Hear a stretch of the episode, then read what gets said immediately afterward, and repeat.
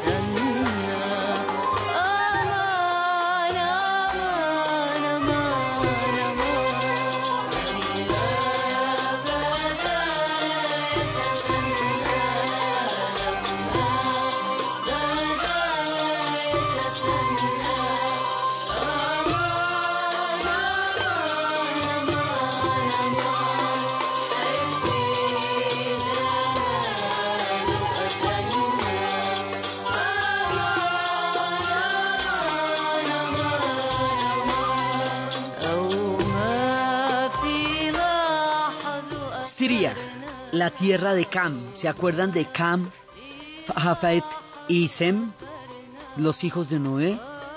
Que era eh, cuando Noé en un momento dado se emborrachó, que a uno de ellos le dio toda la descendencia a Sem. Es la tierra de Cam, del segundo hijo de Noé, Osuría, como la llaman también los árabes. Esta tierra ha conocido el paso de 39 civilizaciones en más de 16.000 años de historia. La vez pasada estábamos viendo cómo pasaron por allá todos los grandes imperios, desde el asirio, desde el acadio, desde todas las civilizaciones, porque Siria queda estratégicamente en un lugar que comunica a todo el Medio Oriente. Nosotros hemos hablado muchas veces de cómo el Medio Oriente comunica a los tres continentes, de cómo cualquier paso que tenga que hacerse entre África, Europa o Asia tiene que hacerse por esta región del Medio Oriente. Bueno, pues dentro del Medio Oriente, entre Mesopotamia y Palestina, queda Siria.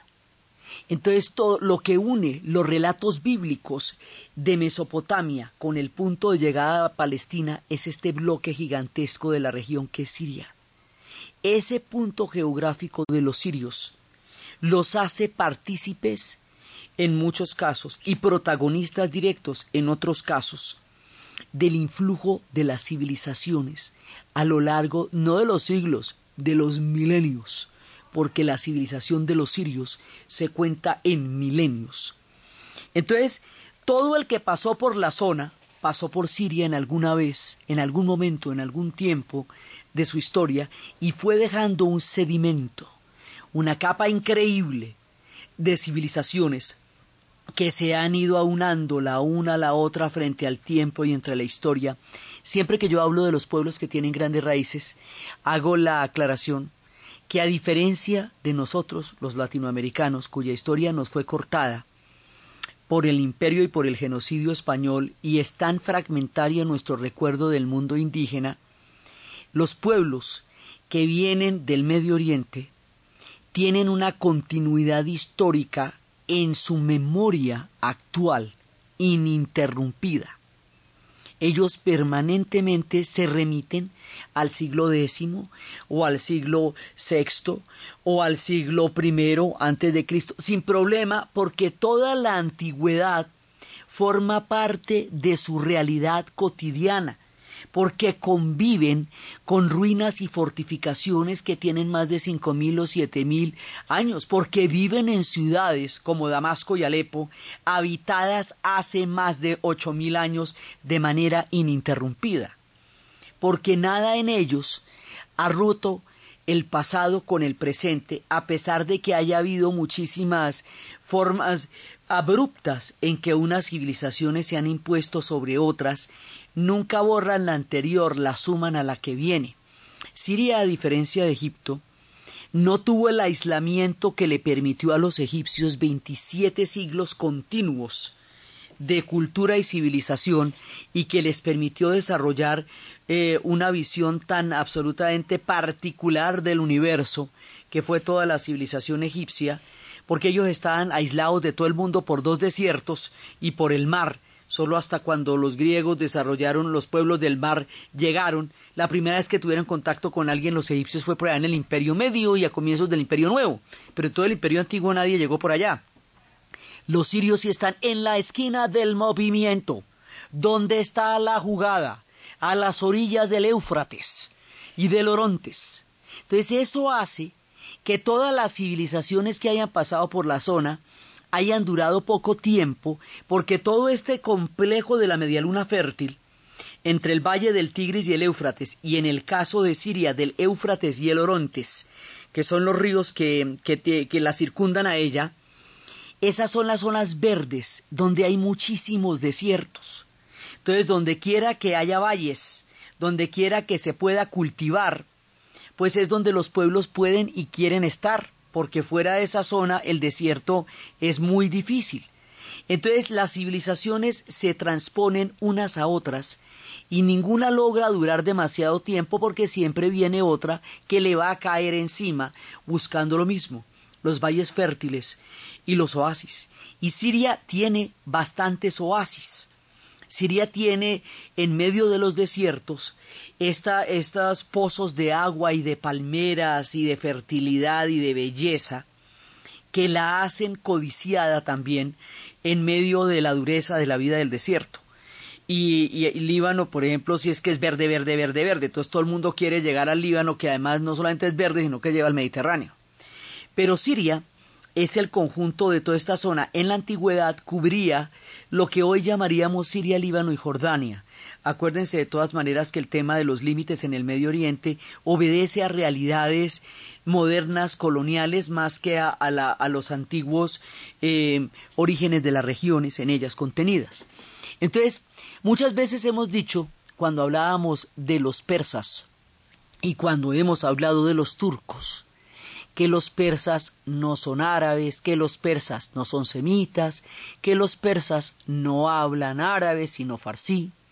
De los turcos hemos dicho que los turcos no son árabes, que los turcos son turcomanos, que son hititas, que son de diferentes pueblos que vienen por allá de Uzbekistán, de los montes Altai, que su lengua es originaria de los montes Altai y que se les llama, se les confunde con los árabes simplemente porque tuvieron un imperio tan grande y relativamente reciente que contuvo en ellos a todos los pueblos árabes pero eso no hace a los árabes turcos ni a los turcos árabes.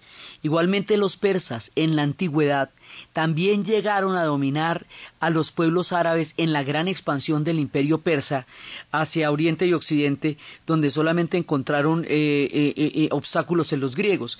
Eso tampoco hace ni a los persas árabes ni a los árabes persas. Los persas están unidos es por el Islam, por la religión, mas no por la procedencia porque son distintos. Los sirios sí son árabes. ¿Cómo les parece que sí? Son árabes. Allá se hablaba el arameo. Son parte de la formación de la lengua árabe. Son semitas. Son fundamentalmente semitas están emparentados con todos los pueblos bíblicos, son semitas como el resto de los árabes. Todas estas distinciones que hemos hecho de los demás pueblos, en el caso de Siria, sí, ellos son árabes, ellos vienen de los arameos, ellos son un conjunto de muchos pueblos que van formando este mundo diverso y heterogéneo de los sirios, porque la historia ha pasado por allá de muchas maneras, en muchos instantes, dejando huellas profundas que han sumado un prodigio de civilización que esta gente ha conocido a lo largo de su historia.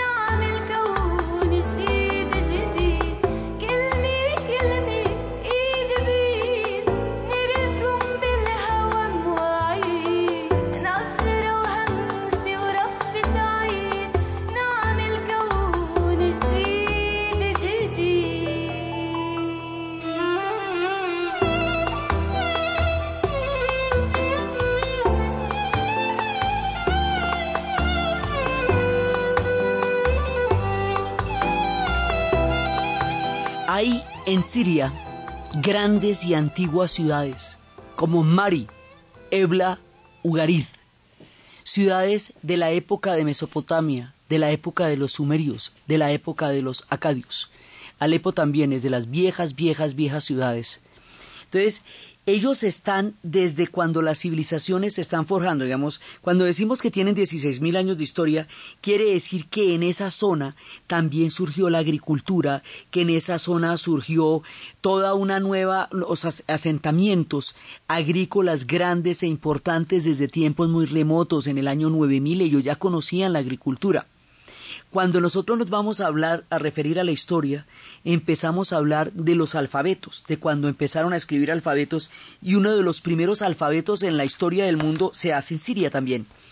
Los sirios son también generadores de alfabetos y ellos se llaman a sí mismos cunas de civilizaciones. Los alfabetos empiezan a desarrollarse en, eh, más o menos en el año 3000 antes de Cristo en Mesopotamia y empiezan la, eh, y también en, en el año 2500 en el Valle del Indo y hasta el 1500 en la China. Pero en la época de Mesopotamia, esta gente empieza a desarrollar eh, de más o menos a la altura del año 2000, empiezan a desarrollar los primeros alfabetos sirios, es decir, alfabetos propios, más allá de la escritura cuneiforme, que es la primera, también ellos van a desarrollar su propio alfabeto y también los fenicios después lo harán, pero más adelante. Entonces Siria es cuna de civilizaciones y por allá pasaron los sumerios, los acadios, los babilonios, los asirios, los persas, los griegos, toda la gama de pueblos que han compuesto los grandes imperios de la antigüedad y han dejado, como les digo, grandes ciudades. Entonces, todos estos pueblos se cruzaban en los caminos por Siria y al cruzarse en los caminos por Siria iban encontrando en su paso por Siria un punto en el que todas las civilizaciones se conectaban las unas con las otras. Entonces nosotros empezamos a hablar con, de ellos desde los sumerios y empezamos a hablar de ellos a partir de todas las culturas del Tigris y el Éufrates, pero ahí hay otro poco de culturas.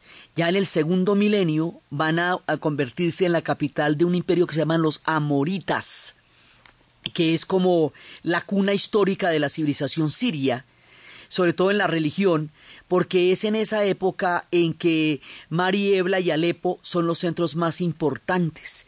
Y también vienen otros imperios menos conocidos como los de Yamhat, que se establecen en más o menos para el año 1780 y sigue siendo Alepo su ciudad principal. También van a llegar los asirios y van a fundar una capital allá.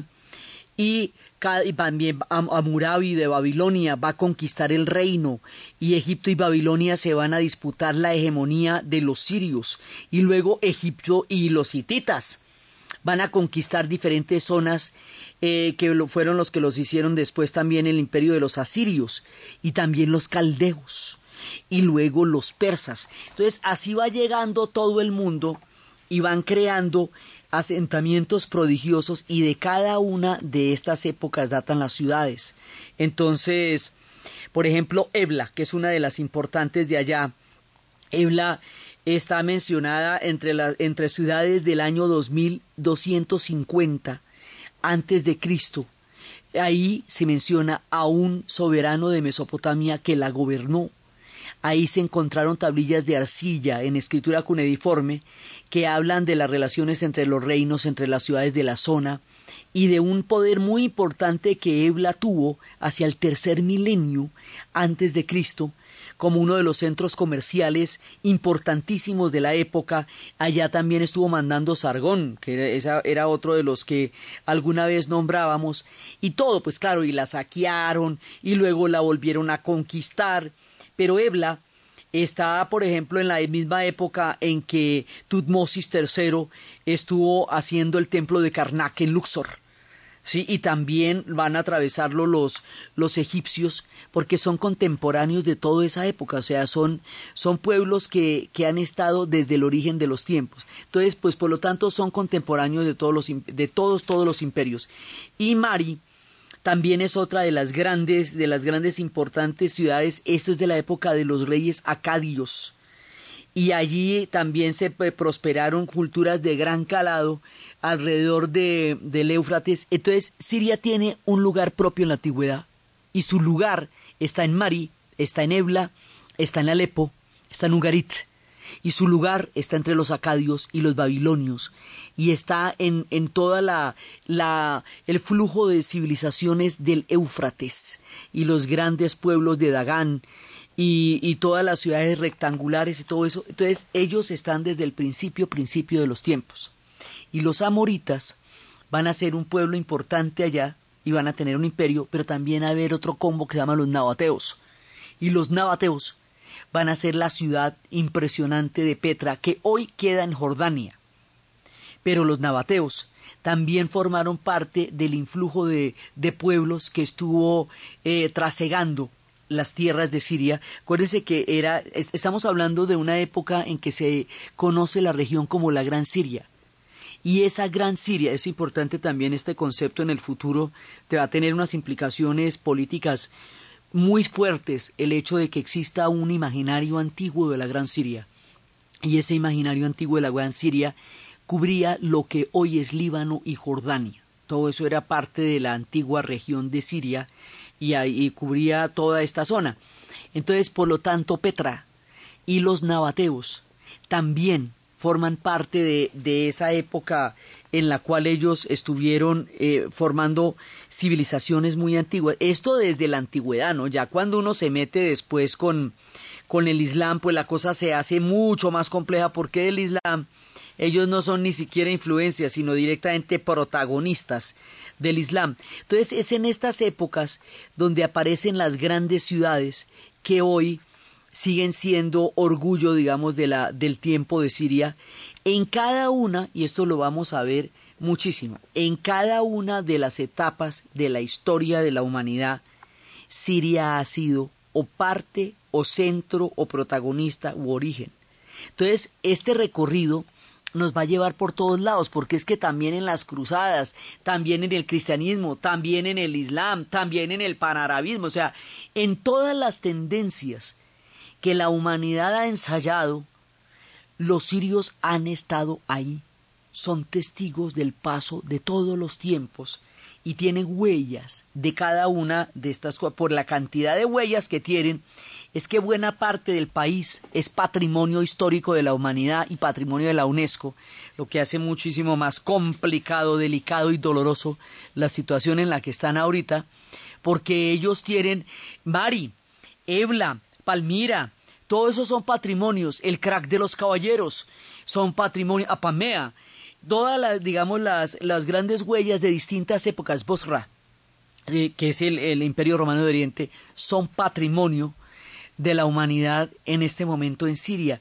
Eh, eh, todos estos patrimonios ahorita están en una situación que nosotros no podemos llegar a conocer en el instante actual.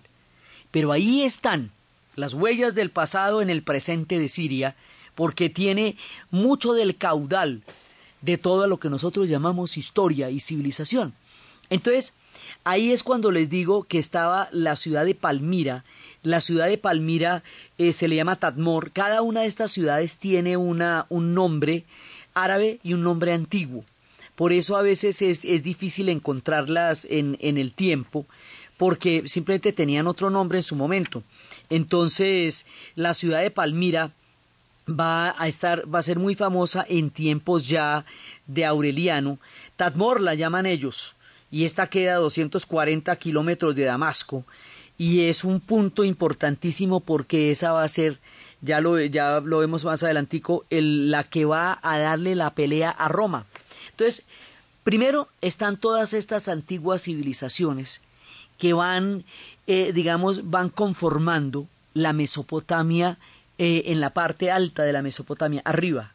La parte sur es la de los sumerios, que son las referencias más, eh, más populares, más conocidas que tenemos de esas civilizaciones, pero es que al mismo tiempo van subiendo, van atravesando la Siria, se van, van fundando ciudades y van encontrando ciudades en Siria mientras van pasando en contacto, ya sea con Anatolia o ya sea con, con Palestina. Ese cruce de caminos es Siria y por lo tanto el tiempo los acompaña desde que el tiempo de los humanos se inventó en la conciencia escrita de la historia. Aquí pasamos a una pausa.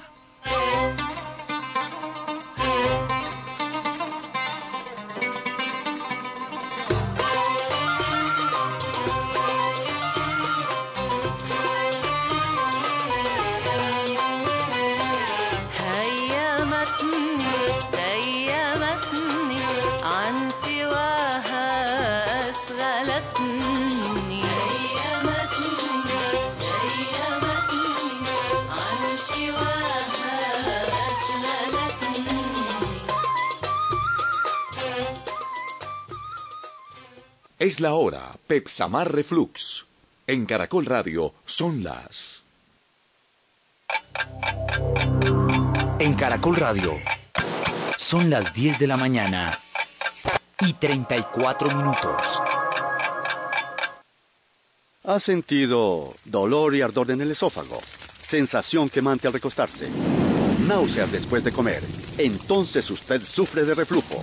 Ahora cuenta con Pepsamar Reflux, que actúa rápidamente convirtiéndose en un gel flotante que forma una barrera para evitar que los alimentos y ácidos regresen al esófago.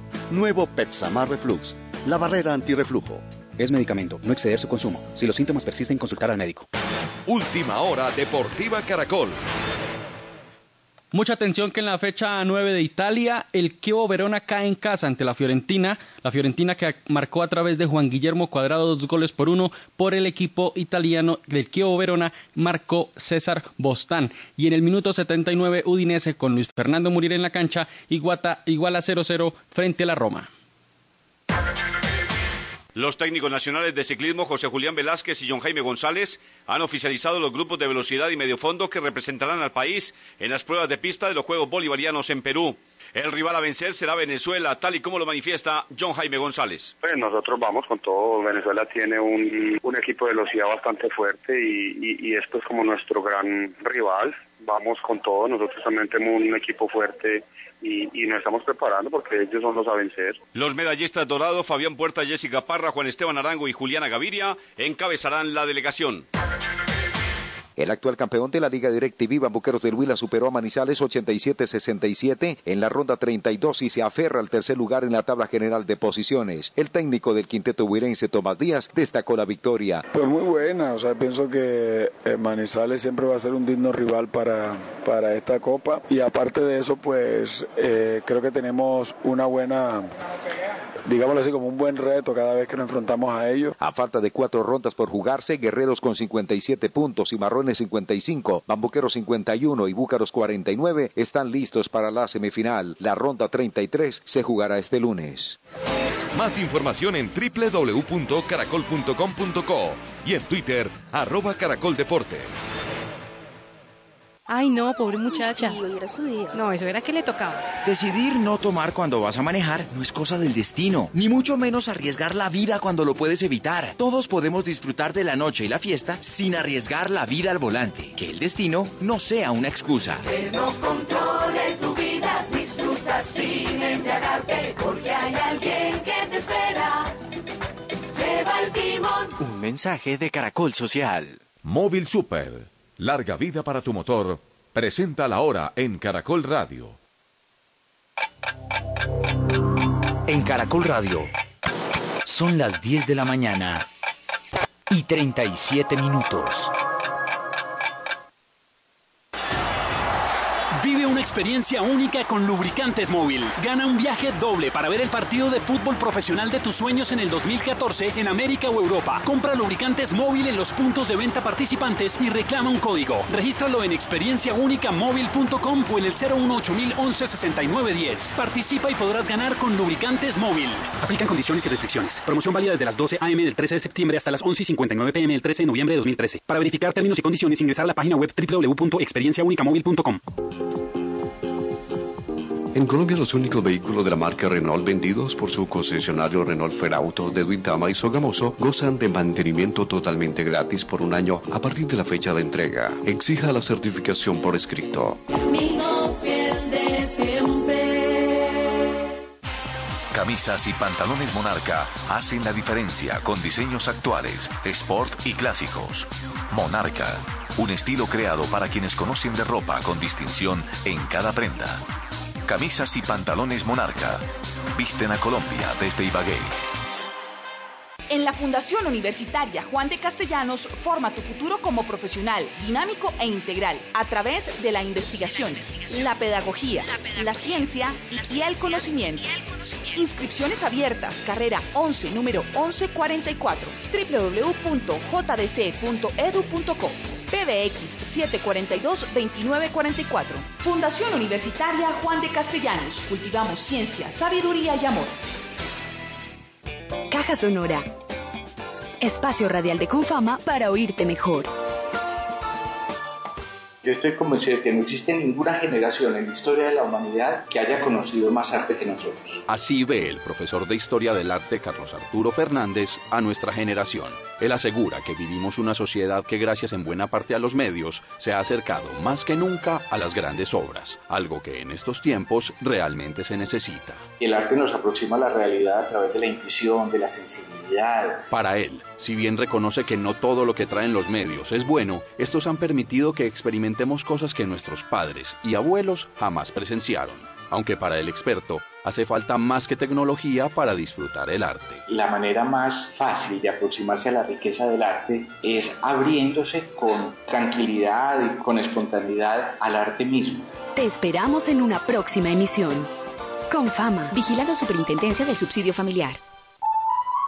¿Y usted cómo durmió anoche? Comodísimo. Colchones comodísimos para dormir profundamente. Continuamos en la historia del mundo con Diana Uribe.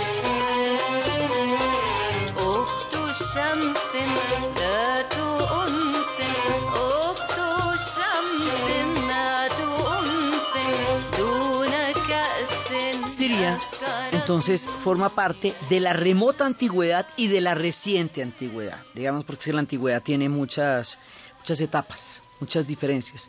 Entonces, de la primera parte, pues ellos eran, eran parte de eso, o sea, de los sumerios, de los acadios, de los asirios, de los caldeos. Más adelante van a llegar los persas allá y van a formar parte del imperio persa y ahí es cuando les digo que se da la confusión porque el imperio persa fue tan grande como lo vimos cuando estábamos en la serie de Irán que llegaba hasta las ciudades griegas. Entonces, pues en ese momento fueron parte del imperio persa. Y, pero el imperio persa, acuérdese que el que lo va a derrotar, por lo menos en todo ese pedazo, es Alejandro Magno.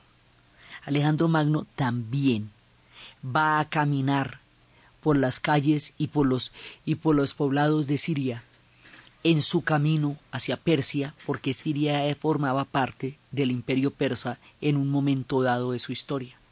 Entonces aparece un lugar increíble que queda en la mitad de la nada, que se llama Apamea. Y Apamea es una calle como de unos cinco kilómetros y por ahí pasó Alejandro. Y por ahí caminaron los persas. Y por ahí caminaron los romanos y fue una escuela neoplatónica y también son territorios que han estado atravesados por, lo, por, por las historias bíblicas, por las historias de los pueblos hebreos, porque además hay esas columnas aserradas que dan la sensación de movimiento con los carruajes tirados por caballos, son columnas salomónicas, es como se llaman en arquitectura. Entonces, aquí se cruzan todos los caminos. Alejandro también estuvo por allá. Esas también fueron tierras que conocieron, además la idea, la sensación de caminar por calles que escucharon y conocieron los pasos de Alejandro y los pasos de los persas y los pasos de los romanos es alucinante. Toda Siria es un reflejo de lo vibrante de la historia. Entonces, allá llegaron los persas. Y los persas después, cuando estábamos viendo la historia de los persas, van a tener, primero, Alejandro los va a derrotar. Y después de que Alejandro los derrote, acuérdense ustedes que Alejandro tenía como, como parceros, como compadres, como parches a los mismos de compañeros de guardería que luego fueron sus generales. A la muerte de Alejandro Magno no queda un heredero, uno de ellos que es el hijo de Rosana lo, lo mataron, bueno, eso fue muy complicado. Entonces, los que fueron sus amigos durante toda la vida se van a repartir el gran imperio que Alejandro creó en su vida y cada uno va a tener una parte. Entonces la parte que le correspondía a Egipto la tuvo Ptolomeo. La parte que le correspondía a Siria la va a tener un tipo que se llama Seleuco.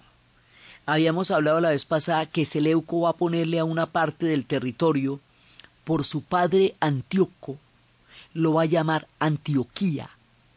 Ese es el origen de ese nombre y habíamos hablado de cómo los nombres de la Mesopotamia, del Medio Oriente, de la Palestina y de todos estos territorios que son antiguos asentamientos de civilizaciones y territorios bíblicos van a reproducirse muchísimo en Colombia y en el eje cafetero. Y habíamos hablado de Antioquia por Antioquía, de Palmira por la Palmira de Siria, de la Palestina, de una cantidad de Mesopotamia, una cantidad de regiones que hay entre el eje cafetero y el Valle del Cauca, del Líbano Tolima. O sea, es que mucha, muchísimos de estos nombres hoy forman parte de, de, los nombres que nos habitan en nuestro territorio y que vienen de milenios y milenios atrás en memorias de migrantes, que en algún momento de su historia llegaron y fundaron todos estos pueblos con los nombres que traían de la remota antigüedad de donde procedían sus estirpes. Y por eso también nosotros hablamos de estos nombres aquí en el territorio colombiano cuando tienen orígenes tan antiguos como el papá de Seleuco. ¿Cómo te parece el papá de Seleuco nombrando a los antioqueños? Pero eso era Antioquía. Entonces, viene la época de Seleuco, el general de Alejandro que va a gobernar la zona después de su muerte. Y después van a venir los romanos. Y para los romanos, Siria va a ser importantísima, importantísima porque hasta ahí les llegó la dicha con los persas. Ellos van a avanzar hasta Siria de ahí para adelante los partos, que era como se llamaban, los, los iraníes, acuérdense que van cambiando de nombre en la historia. Cuando estaban enfrentados a los griegos se llamaban medas, cuando están enfrentados a los romanos se llaman partos. La época en que los romanos y los partos se dieron por la cabeza durante siglos era en Siria. Ahí era el borde, la gotera, en donde, hasta donde avanzaron los romanos. Entonces el avance de los romanos por Siria deja huellas muy importantes como la ciudad de Bosra, que tiene un coliseo romano perfecto, perfecto, con todo el eco que da una sensación de adentrarse en la remota historia del tiempo que casi que se pueden escuchar los ecos de lo que significaban los eventos en este coliseo, aún como murmullos en los pasos de la historia del tiempo en que los romanos vivieron en el territorio de los sirios y lo volvieron una parte de su imperio.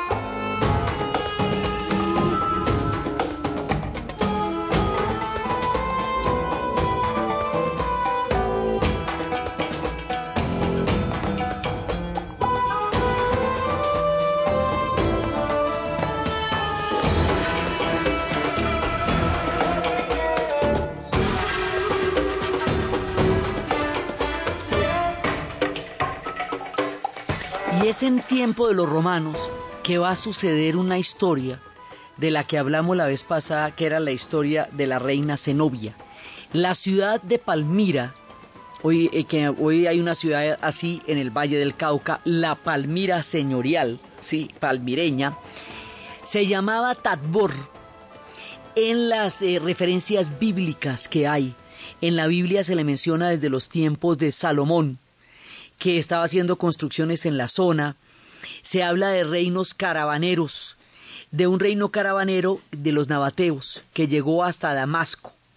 Y Palmira quedó comunicada con las principales rutas de las caravanas y con las ciudades de Dora Europas y todo eso. Y en esa época fueron eh, desarrollándose eh, de- cerca de todas estas zonas. Cuando llegan los romanos, Palmira se va a convertir en una de las ciudades más ricas y más lujosas de Siria. Va a tener un esplendor impresionante. Había de ella ya hablaba Antonio en el año 41 antes de Cristo, pero es en la época de Trajano cuando eso se empieza a volver súper chévere, en épocas de Adriano, y es cuando hay toda una cantidad de rutas que van aumentando en riquezas y todo también aquí formaban parte de las rutas de la seda y los destinos de las caravanas eran Petra eh, y Palmira para poder llegar hasta Egipto y eso los va a volver un centro financiero, un emporio bancario y va a ser una un- lo que les decía que en la en el en la plaza de Palmira se podían escuchar 23 lenguas, más de 23 lenguas en un día de mercado. Y le toca también la época del emperador Carcala, que es el que la va a convertir en el año 2011 a 2017 después de Cristo en una colonia romana. O sea, siempre va a estar ahí, pero luego se va a volver una colonia romana. Y les cuento esta historia porque eh, cuando él recibe el, el título del emperador Augusto, después va a haber un tipo que se llama Odeato, que fue asesinado. Y Odeato, a su muerte, dejó una mujer que era su segunda esposa. Y la segunda esposa de este hombre sustituyó a su marido. Y ella se llamaba, ella en ese momento se llamaba Zenobia. Y ella adoptó el título de su marido, se negó a pagarle tributo a Roma en esta época, ponte tú a pensar. Fue educada en la cultura griega, trajo los intelectuales más famosos a su corte, llegó a crear un mundo, digamos, poderoso y estaba muy unida a los egipcios eh, comercial y políticamente hablando y además tenía profundo conocimiento de la literatura egipcia y era fan de Cleopatra, pero fan de Cleopatra que siempre la inspiraba. Entonces, Aureliano le declaró la guerra a Zenobia. Hay una cosa muy importante, los romanos no permiten desobediencias ni rebeliones, en eso son durísimos, siempre lo fueron, con todos los pueblos que sometieron, eh, desde los celtas hasta los pueblos de Israel, pasando por los nabateos, ellos fueron muy duros. Y Zenobia era una reina tan importante, tan propia, tan tremenda, que se sentía tan autónoma en su tierra y en su reino, a pesar de que esto era provincia de Roma, ella por el mismo linaje romano, se sentía parte de ese linaje de Odoato que se declaraba con el título de Augusto y ella se llamaba Augusta también por el título de Odoato y no le daba tributo a Roma. No darle tributo a Roma, grave, grave. Entonces Aureliano le declara la guerra a ella y va a llevar a cabo batallas en Antioquía y en Emesa. Emesa, hoy día, es la ciudad de Homs. Y la ciudad de Homs fue donde empezó la rebelión. Eh, que hoy, digamos, una de las ciudades más duramente castigadas por la guerra en este momento es Homs.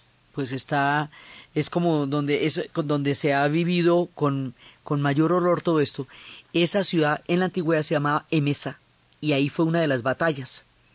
Entonces, ya en esa ciudad, Aureliano logra una victoria contra el ejército de, de, de Zenobia y entonces se tiene que retirar y le pide la rendición a Zenobia.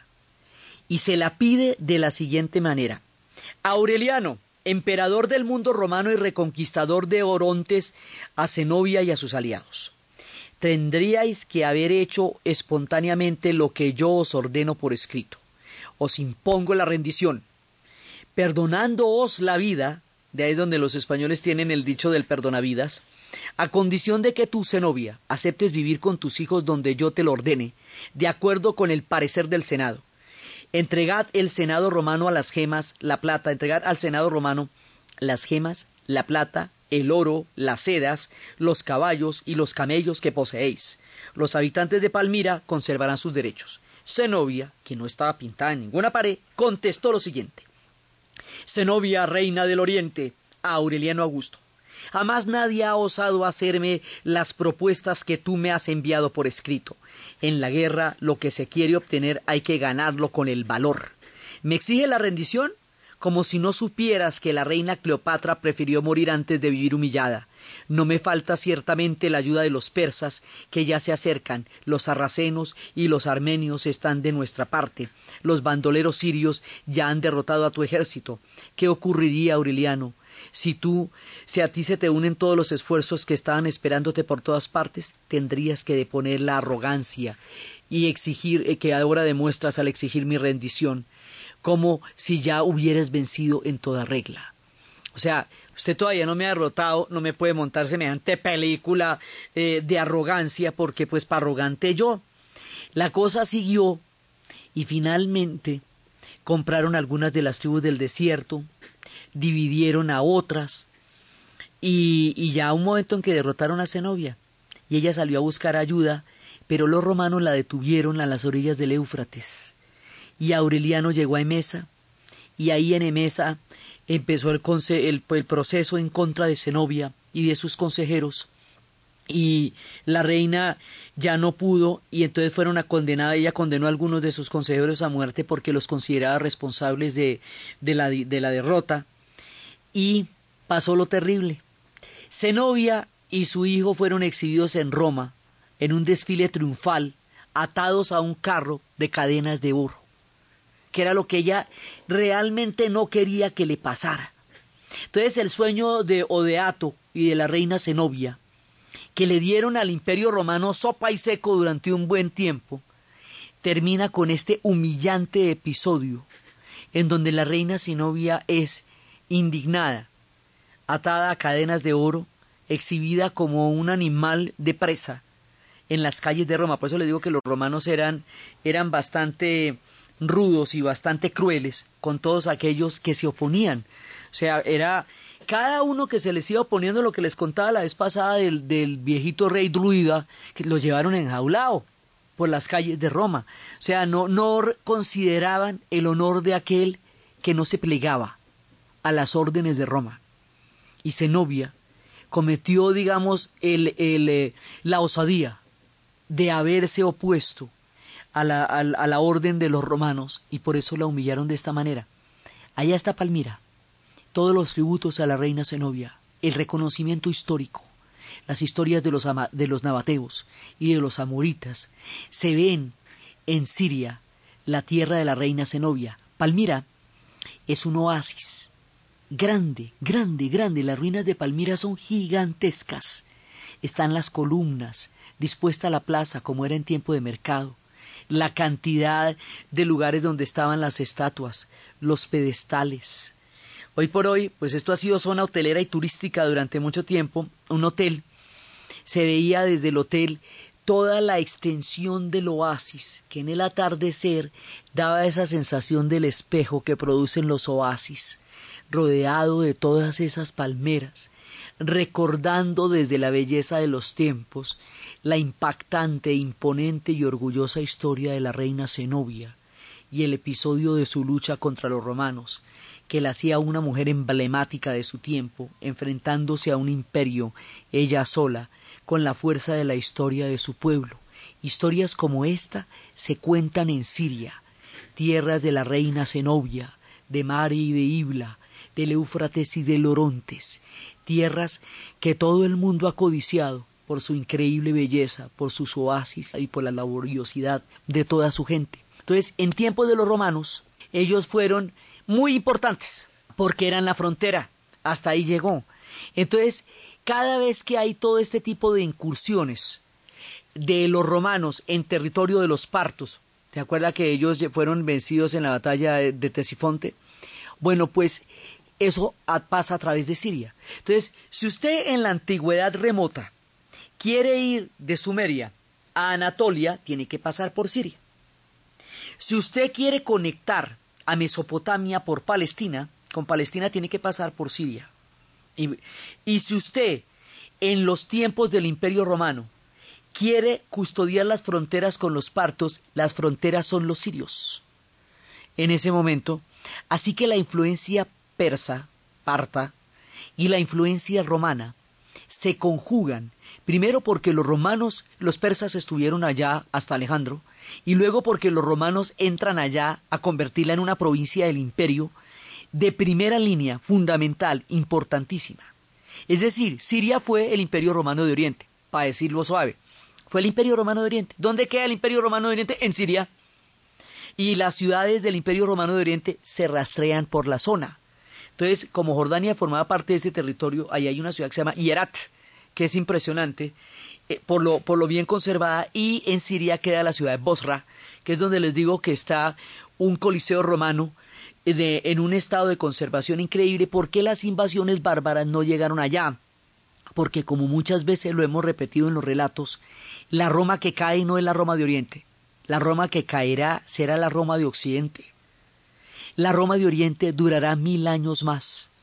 La Roma de Oriente será Bizancio. Y esa Roma de Oriente que es Bizancio va a dejar también huellas profundas en Siria y va a ser la razón por la cual Siria va a ser también un punto importantísimo en la historia del cristianismo y también en los territorios bíblicos, porque primero porque eh, la Biblia en la antigüedad la menciona en muchos episodios, pero ahora en la época del cristianismo, cuando el imperio romano de Oriente se cristianice, cuando primero se rompe porque es muy grande, pero se va a cristianizar. Entonces toda esa zona del cristianismo del imperio romano de Oriente corresponde a Anatolia, lo que hoy es Turquía, que es propiamente Bizancio, pero también corresponde a Siria, porque Siria era parte del imperio romano de Oriente. Entonces por eso es que les digo que la, la antigüedad fluye por los campos y las calles de Siria con una naturalidad increíble, simplemente porque son muy antiguos. Están desde el principio de los tiempos. Entonces, en épocas del cristianismo, aquí va a haber momentos muy importantes. Por ejemplo, San Simeón. Uno lo ve cuando él, estuvo allá, cuando el cristianismo apenas se estaba formando. El cristianismo nosotros lo identificamos con la ciudad de Roma en la bota itálica, porque fue su centro, pero el cristianismo va a nacer en el territorio de Israel, o sea, en el territorio de Jesús estaba en Judea y en Samaria, y eso era parte de la zona de esta gran Siria de la que estamos hablando. Entonces, esa, al interior de ella, en la zona de, de, digamos, de Israel y de la Palestina, donde va a surgir el cristianismo. Por lo tanto, las primeras influencias cristianas van a formarse allá y van a tenerse allá. La presencia de los cristianos en Siria es originaria, primigenia, es parte de la composición misma de este suelo y eso es muy importante para la formación del espectro religioso de los sirios y la manera como llegan los cristianos allá y lo que significa eso y la antigüedad del cristianismo en Siria es lo que vamos a ver junto con todo el mosaico de pueblos y de civilizaciones en nuestro siguiente programa. Entonces, desde los espacios del crisol impresionante de las civilizaciones, del cruce de los caminos, de los días de mercado en Palmira, de la soberbia y de la exquisitez de la reina Zenobia, de la implacable conducta de Roma con aquellos que la desafiaron, y de Siria, como en el río del tiempo, contando a través de su territorio el paso de todos los testigos de las civilizaciones en la historia humana, en la narración de Ana Uribe, en la producción Jessy Rodríguez. Y para ustedes, feliz fin de semana.